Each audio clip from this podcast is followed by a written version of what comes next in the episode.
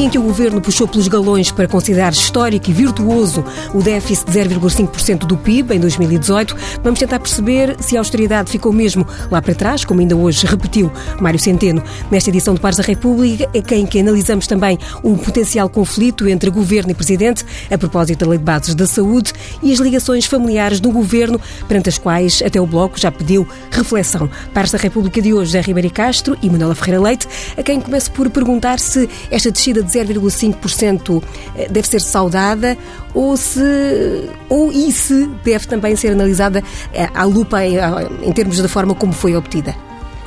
Hum, não diria que fosse à lupa, mas eh, já tenho dito tantas vezes, vou dizer mais uma.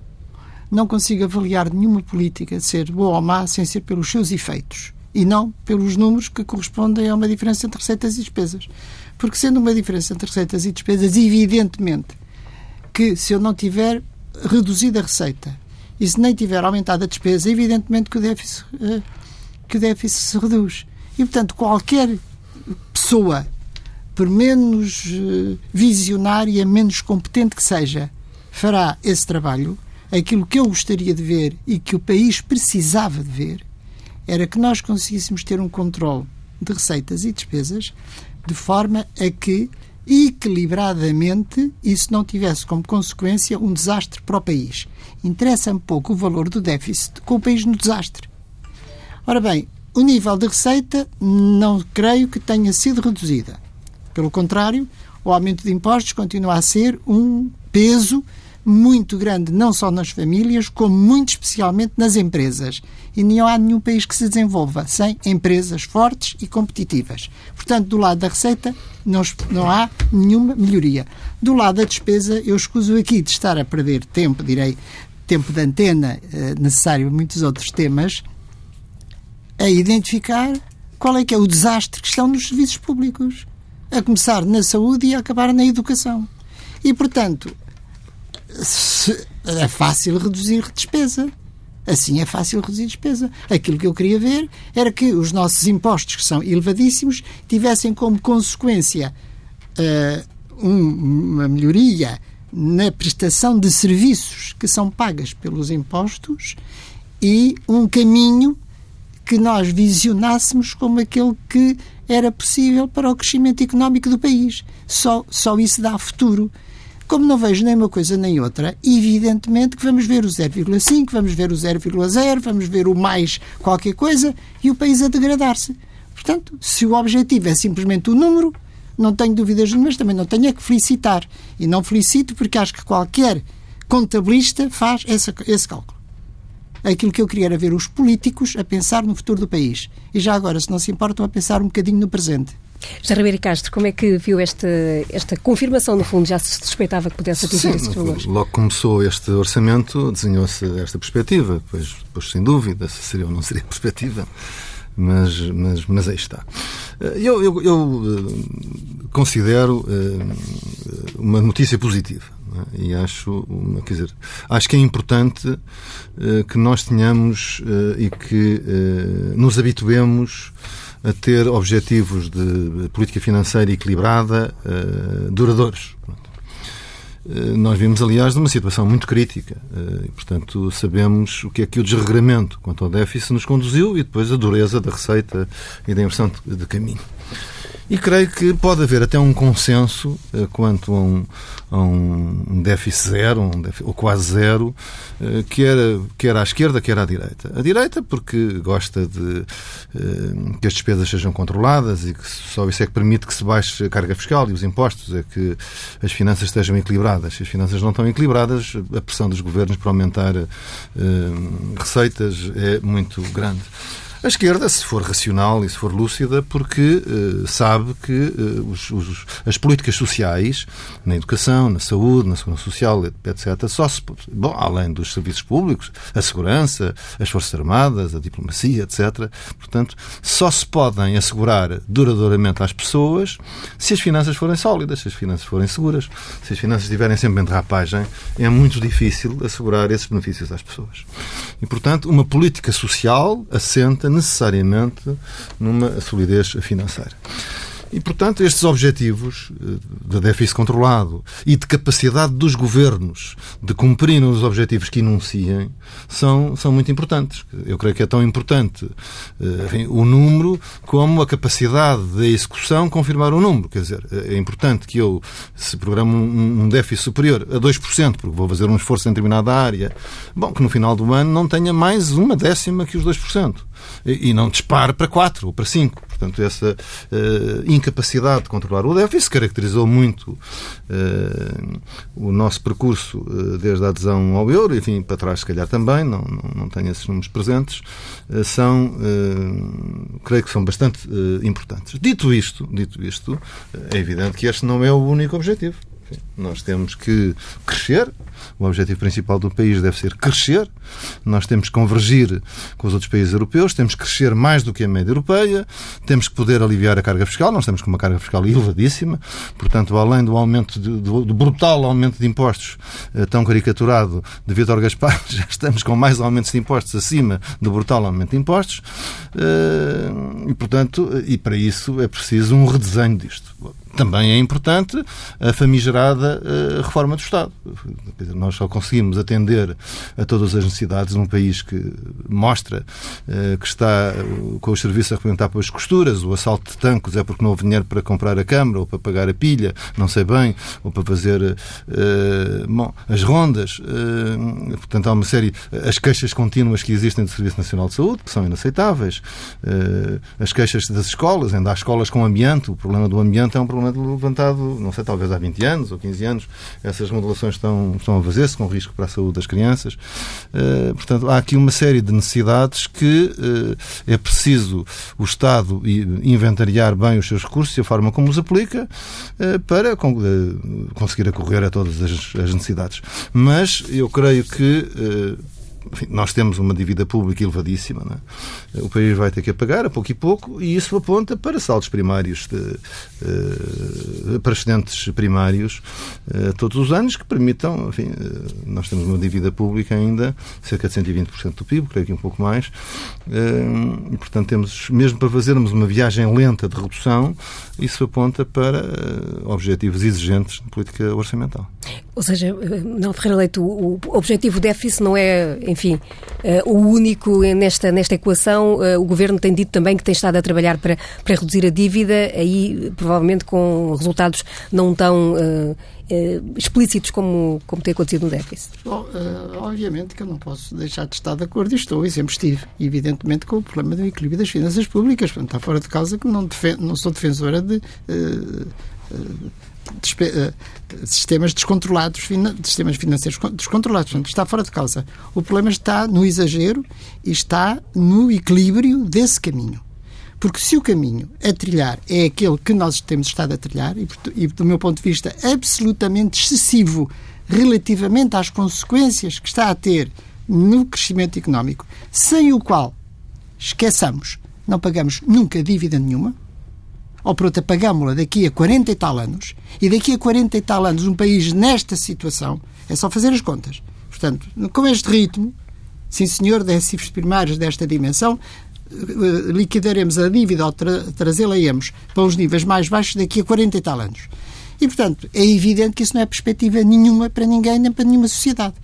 E, portanto, uh, o ritmo estou absolutamente contra, acho absolutamente Uh, nem sou capaz de, de buscar, enfim, a, palavra apropriada, eh, que alguém se possa vangloriar de ter acertado no número ou de ter a caminho do número, que evidentemente, se tudo estivesse bem à nossa roda, com certeza que todos nos vangloriaríamos. Simplesmente, isto é à custa de estar tudo mal à nossa roda. E é esse estar tudo mal e não se ver o caminho, como o Dr. Ribeiro Castro falou, na reforma do Estado, por exemplo, se é assim, senhor, olha isto, sim senhor, mas isto durante é um problema de dois ou três anos, daqui a quatro ou cinco anos, a reforma que fizemos começa a dar efeitos. Nem isso se fez, não se fez absolutamente nada. É mais uma legislatura perdida, isso é E, portanto, Chegamos quer dizer, fim, uma legislatura perdida. Conseguimos acertar no número, e deixámos uma data de coisas destruídas e nenhum caminho construído, nem nenhuma perspectiva construída, a não ser vir o Ministro das Finanças todos os trimestres dizer que acertou e que ainda vem para mais baixo. Pois, eu também acertaria, não tenho dúvidas nenhumas, é só uma questão de arrebentar com tudo o que está à minha roda. Por falar em, em final de legislatura, uh, avançamos já para, para a questão que também temos na nossa agenda, que tem a ver com a Lei de Bases da Saúde, e aqui há um problema uh, duplo uh, que divide a opinião do Governo, por um lado, e os partidos que apoiam a solução governativa, e por outro lado, o Presidente da República, que já fez saber que não considera oportuno o, o tempo da aprovação de uma eventual nova Lei de Bases da Saúde, a fechar a legislatura, e por outro lado, o modo, ou seja, uma aprovação apenas com os partidos que compõem a atual atual eh, maioria. É, é, são eh, pertinentes estes, estes reparos do Presidente? José Ribeiro Castro. Uh, creio que sim. Uh, creio que sim e tenho pena que o Governo não, não, não escute o Presidente da República. Uh, o Presidente da República tem, aliás, sido muito útil ao Governo em algumas circunstâncias, enfim, no plano institucional, e, portanto, também era importante que o, o Governo escutasse a palavra avisada do Presidente da República nesta matéria.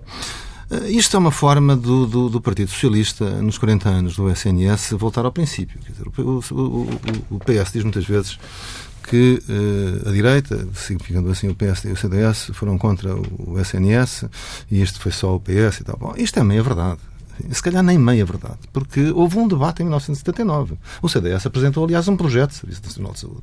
Eh, o texto pode ser consultado eh, nos diários da Assembleia da República, subscrito por grandes figuras do CDS, o Francisco Oliveira Dias, o Rui Oliveira, o Marta Costa, enfim.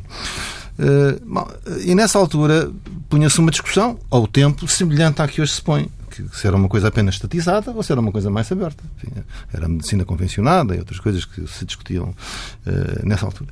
E a visão do CDS, como enfim, creio também do PSD, era uma visão mais aberta, mais compreensiva. O PSD não, não apresentou nessa altura um projeto, mas, mas interveio no debate e, portanto, este, este era os termos. Isto era uma coisa mais afunilada ou um sistema uh, mais aberto. Depois, curiosamente, foram governos do, PS, do PSD e do CDS que implementaram o Serviço Nacional de Saúde. Enfim, logo a seguir veio o AD, Uh, bom, e depois veio o Bloco Central e depois veio os governos Cavaco Silva a compor, a que competiu a parte de leão da construção do que hoje é o Serviço Nacional de Saúde. Entretanto, houve, houve uma lei. Uh, bom, e isso chegou até aos nossos dias. Uh, com os problemas que tem. Não é claro eh, nisto que começa por ser uma divisão dentro do Partido Socialista, portanto, é uma rejeição de uma ala do PS do projeto da Comissão Maria do Belém, e que era uma, um texto mais compreensivo, eh, em, em, que é que este texto resolve os problemas que as pessoas têm hoje e de que toda a gente se queixa, lista de espera, mau atendimento, eh, problemas de degradação de instalações, sistema a arrebentar pelas costuras, sobrecarga de médicos e enfermeiros, em que é que esta lei, de que o PS, o Bloco de Esquerda e o PC gostam tanto, vai resolver os problemas que a outra proposta de Maria Belém não resolvesse. E que era interessante saber. Não é? Senão estamos apenas a discutir ideologia, que é uma fantasia. Quer dizer, isso é que é um placebo. Eh, é um, é um medicamento que não resolve coisa nenhuma e inocular ideologia numa questão essencial para a vida dos cidadãos, como é o Serviço Nacional de Saúde, não lhe vai trazer muita saúde. Bom. Eh, eu continuo a ser fiel à ideia que sempre acrescentei. A saúde é uma grande tarefa, deve ser um objetivo público constitucional de primeira grandeza, temos que assegurar a saúde de todos os cidadãos, mas, portanto, é preciso, é, é correto, assegurar a cooperação e a convergência é, do setor público, do setor social e do setor privado. Quer dizer, se todos convergirem, as pessoas terão uh, maior saúde, uh, haverá unidades não tão pesadas, portanto, um, sistema nacional de saúde monolítico estatal é mais difícil de gerir, creio eu creio eu, do que uh, com, com, com, unidades uh, uh, várias. Portanto, há aqui uma questão ideológica, uma batalha de campanha eleitoral, creio eu, não, enfim, não, não me parece muito, muito, muito adequado. E, e, se o PS acha que vai ganhar as eleições, bem, eu estou de acordo com o ideal que eu li do público há dias, mais valia deixar isso para depois eh, das eleições e, portanto, aí tinha um, um mandato de legislatura à frente e não é uh, num remate, como se fosse um cartaz, uns confetes, uh, que se faz uma reforma deste tipo, não é? No fim do mandato. Enfim, acho que Acho que seria. Se essa é a opção política do governo e do PS, então deixe para depois das eleições. Então eu pegava na sua deixa sobre a editorial do, do público, que tinha como título Qual é a pressa? Retomando uma frase de Dom José de Seguro. Há, há pressa demasiada por parte do, da atual maioria a aprovar esta lei não, não, não sei se é pressa, se é oportunismo. Uh, de uma coisa é certa, uh, estou perfeitamente de acordo com o Dr. Ribeiro Castro. Qual foi o papel do PSD e do CDS na a, a implementação, não gosto da palavra, mas na adoção e na, na, enfim, no criar, no desenvolver o Serviço Nacional de Saúde.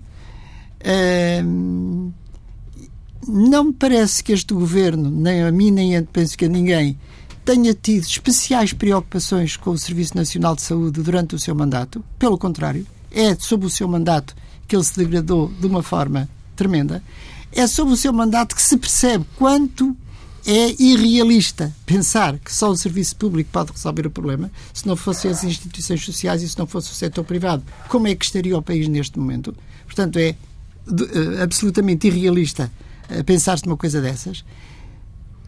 É completamente irrealista pensar, oh, não tem sentido, não, que seja no fim da legislatura que se sente uma pressa de aprovar uma lei que, obviamente, não pode ser uh, adotada por este governo será por outro, poderá ser até por socialista, mas então que esperem pelo seu próximo governo, eh, não impor a qualquer outro governo eh, uma, uma lei que à pressa está a ser discutida contra a maioria, eh, se realmente o interesse fosse melhorar o Sistema Nacional de Saúde, que com certeza precisa de melhorias, que com certeza é importante fazer alterações, que é importante regular toda a, a intervenção de todas as instituições que nele colaboram, e efetivamente era necessário que houvesse um grande consenso para que isso durasse tantos anos quanto durou o anterior projeto.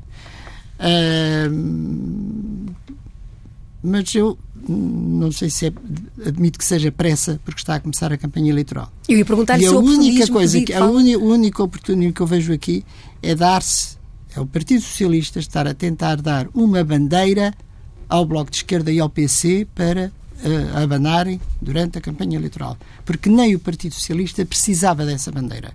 E não precisava dessa bandeira porque não tem nada para apresentar no que tenha feito para salvar o Serviço Nacional de Saúde. Bem pelo contrário. Aquilo que tem a apresentar é aquilo que fez em termos de degradação do Serviço Nacional de Saúde pela falta de investimento. Não vale a pena, o Dr. Ribeiro Cartes já anunciou todos os agravamentos que já foram feitos no Serviço Nacional de Saúde. Portanto, não é o governo socialista, portanto, só pode ser um interesse de uma bandeira do, do Bloco de Esquerda e do Partido, uh, e do Partido Comunista. O que é, direi que, um favor que o Partido Socialista lhes está a fazer, dar-lhes essa bandeira para a campanha eleitoral.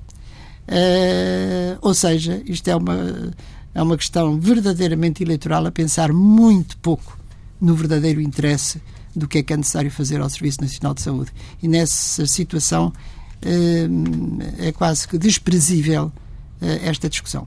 E no plano político, como é que vê esta hum, pretensão que tem sido notícia eh, entre Belém e São Bento, com o Presidente eh, a assinar com um eventual veto, caso esta lei seja confirmada por uma maioria de esquerda apenas, e com o Governo a fazer saber, num artigo também no público ainda este fim de semana, que caso isso acontecesse, iria reconfirmar essa lei, dando sinais que iria reconfirmar essa lei com a mesma votação? É evidente que a posição do Presidente da República é uma posição de Estado. E é a posição de pensar no país. E é a posição de pensar que uma alteração a um sistema tão importante quanto é o, o sistema de saúde, evidentemente precisa de um consenso para ser duradouro. E, portanto, a posição do Presidente da República não só é inatacável, como deve ser elogiada uh, pelo bom senso e pela visão. Uh, o facto do Partido Socialista uh, poder não acatar, ou poder não vir a acatar uh, essa posição do, do, do, Presidente da República significa que está no polo oposto do que é que é o sentido de Estado e o que é que é o interesse do país. Já Ribeiro Castro, podemos estar aqui com um potencial conflito entre São Bento e Belém a propósito desta não, matéria? Não, não, digo necessariamente conflito, mas uma, uma, uma divergência pública, uma diferença clara, não é? Eh, que de resto enfim, o Presidente já sinalizou eh, e veremos como é que isso evolui.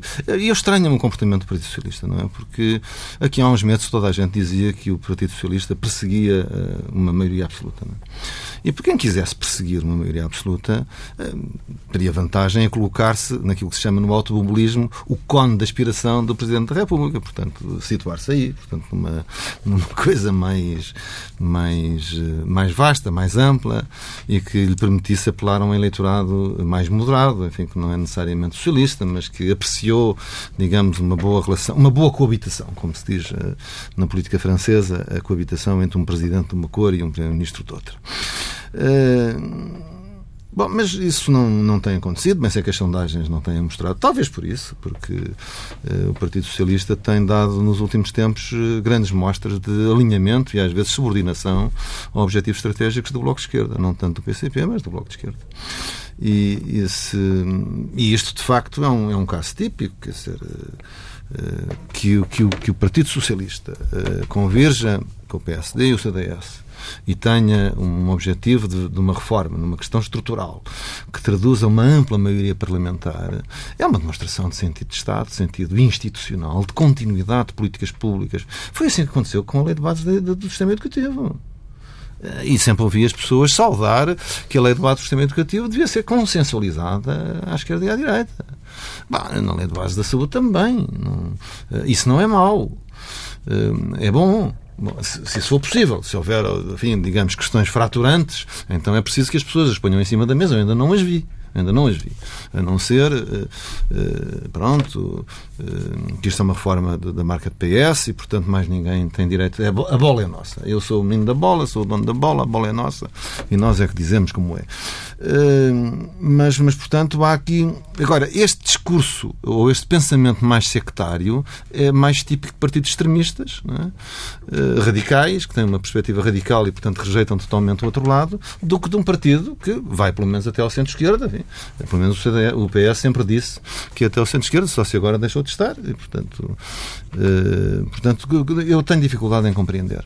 Mas é, é deixar uh, ver como é que, o que é que se vai passar. Isso, isso pode ter consequências no debate político e também nos resultados eleitorais. Em tempo uh, eleitoral e em, em, em, campanha para três eleições em 2019, uh, os últimos uh, dias e das notícias ficaram marcadas também por uma revelação constante de ligações familiares entre membros do governo. Foi um tema que já passou também por estes debates dos pares da República. Recordo-me das críticas feitas na altura pelo Dr. Manuel Ferreira Leite a essa, essa matéria.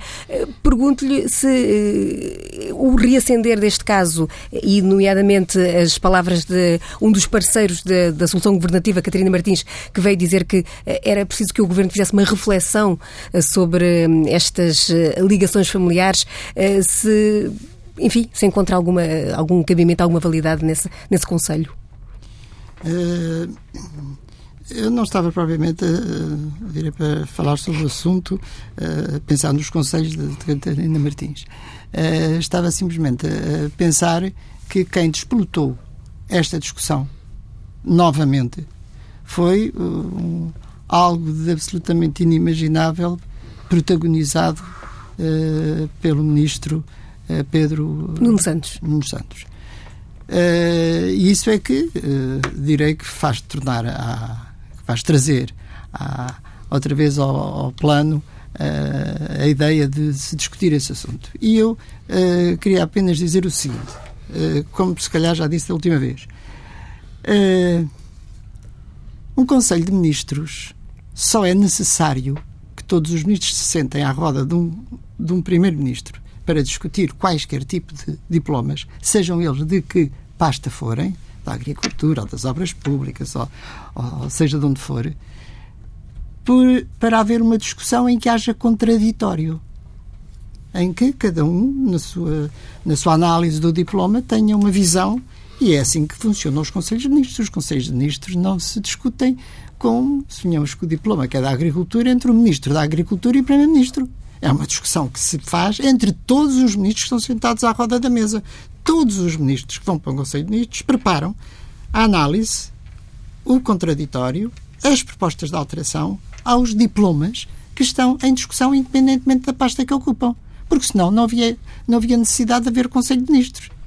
O Ministro falava diretamente com o Primeiro-Ministro e estava o assunto resolvido.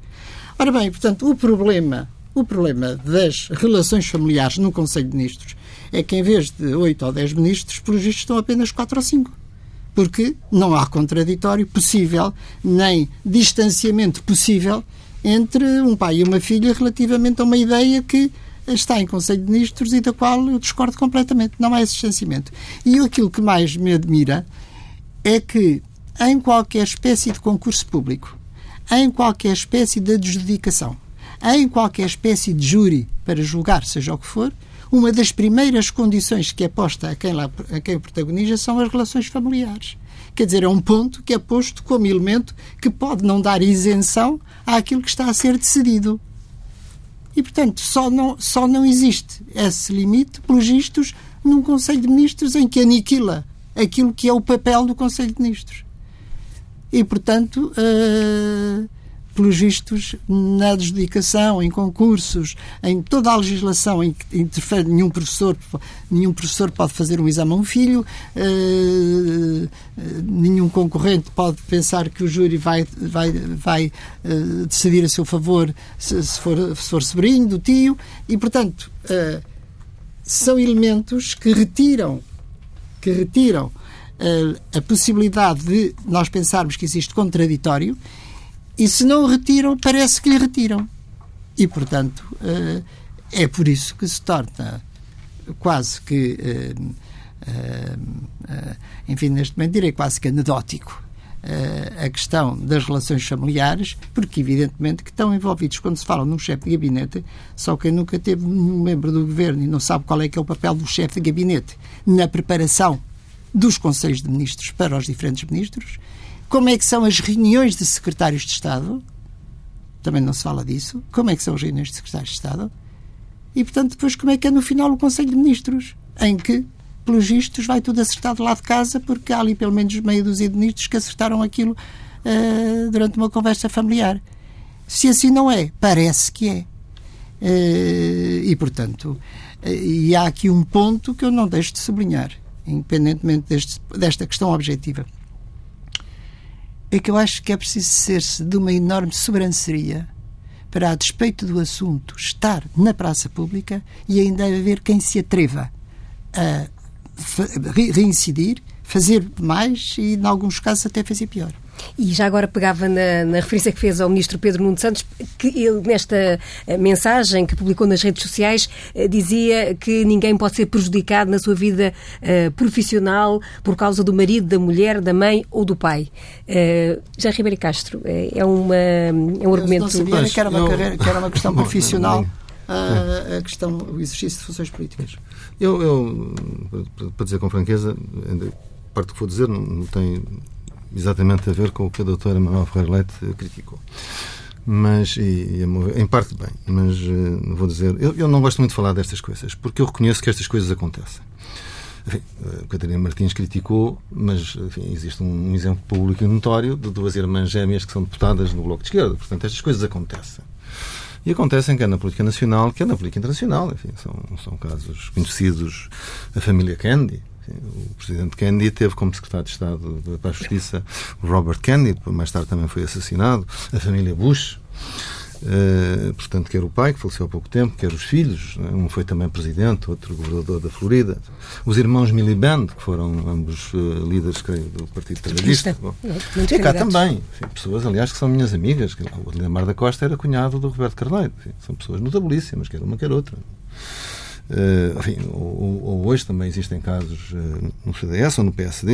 Foi falado o pai Marcos Mendes, foi um grande fundador do PSD, de Luís Marcos Mendes, e, uma irmã que é deputada. Cada um deles tem mérito próprio. Não, não, não devem. Um outro, ou havia um casal de, de, do PSD, Amândio e, e, Amélia Azevedo, que eram de, de, de Vila Real e foram grandes figuras do PSD. Portanto, essas coisas acontecem.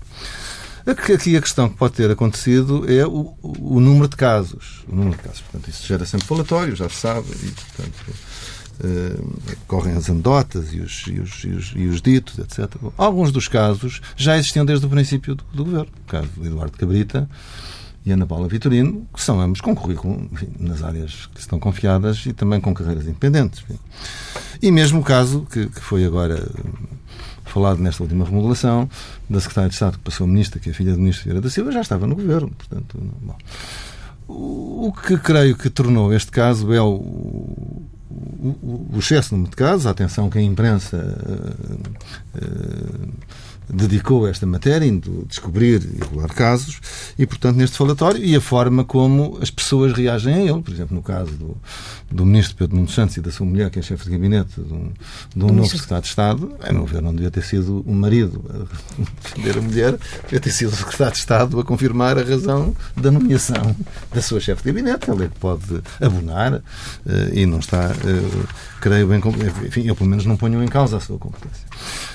Eh, portanto, a questão nestes casos e que acontecem às vezes na, na vida partidária, pelas, pelas relações uh, que se estabelecem entre as pessoas, enfim, é preciso que, que sejam enfim, carreiras pelo seu próprio pé, portanto, podem ter relações familiares.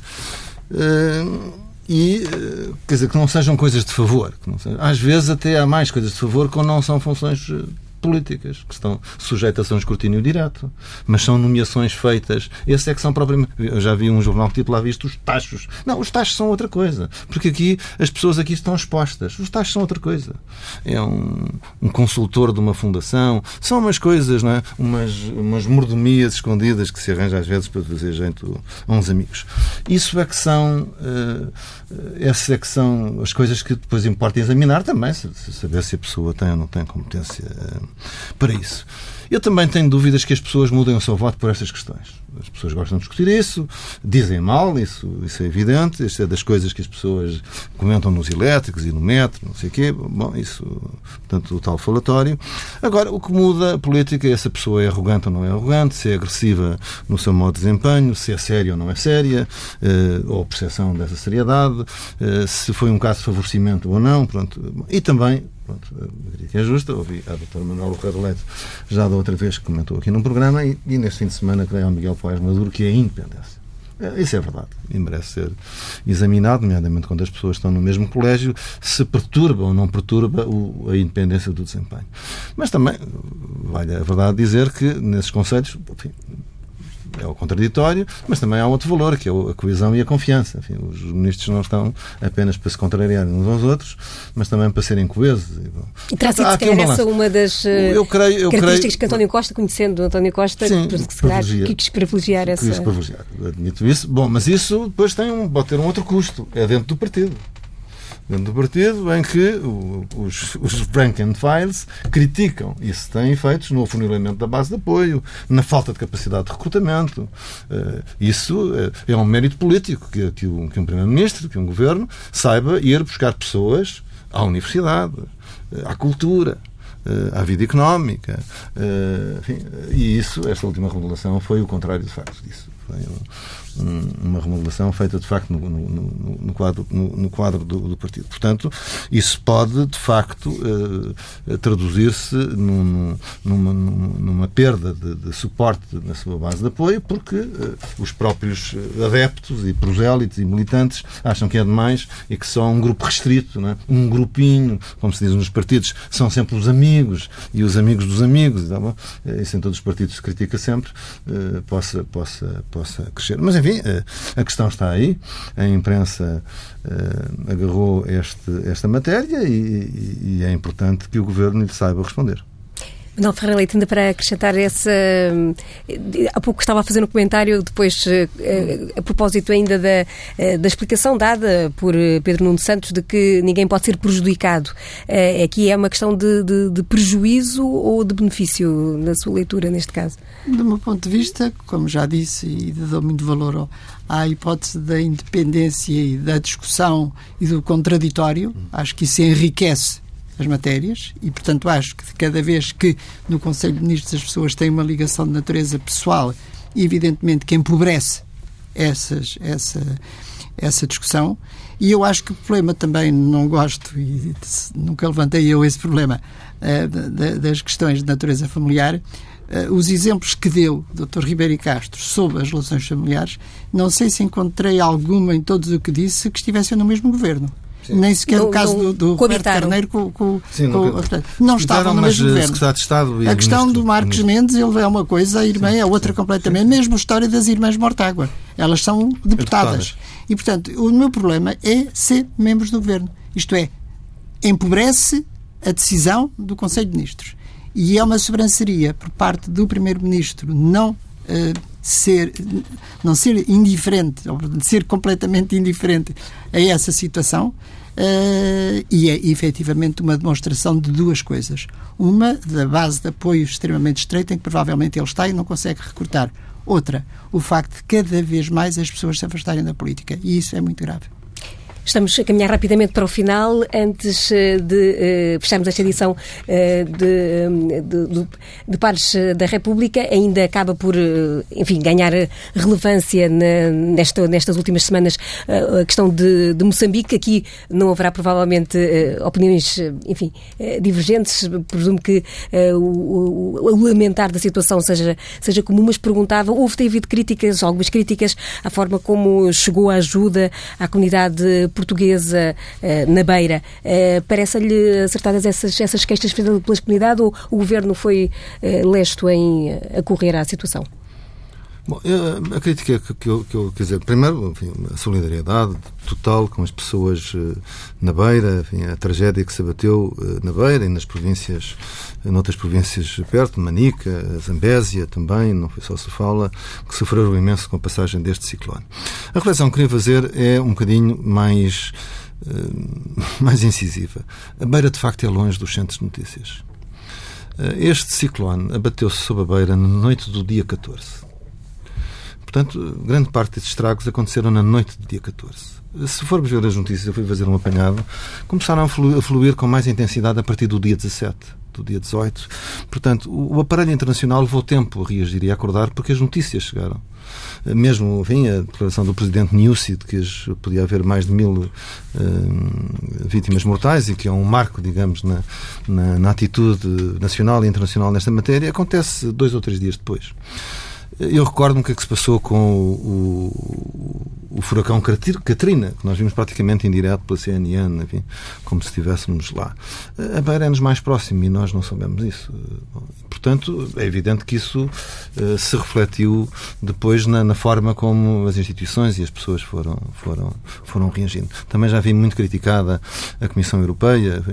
De facto, garantiu uh, os primeiros 2 milhões de dólares a Moçambique logo no dia 19. Eu creio que foi uh, oportuno. Mas uh, foi uma resposta que já, que já, já melhorou. Mas, de facto, há uma lentidão na resposta que leva a uma reflexão como uma, como uma tragédia desta dimensão que atingiu dois outros países, o Zimbábue e o Malawi, levou tanto tempo ao aparelho noticioso, institucional, internacional despertar para a gravidade tremenda do que se tinha passado. Portanto, muito, muito perto, mas ao mesmo tempo muito, muito longe da, do, do circuito das notícias, no fundo. Manuel Ferreira Leitão, uma palavra. Não, apenas uma palavra de enorme solidariedade por tudo aquilo que se está a passar. Não deixe de estar solidário com, com a tragédia tremenda que está a ocorrer em Moçambique, mas ficava por aí. E é um, um, assunto que a TSF continua a acompanhar com a reportagem de Dora Pires, enviada da TSF a Moçambique, para ouvir eh, em permanência em tsf.pt, onde pode também recuperar tudo o que foi dito durante esta edição do Pares da República, que regressa na próxima terça-feira, sempre com o apoio técnico de José Guerreiro.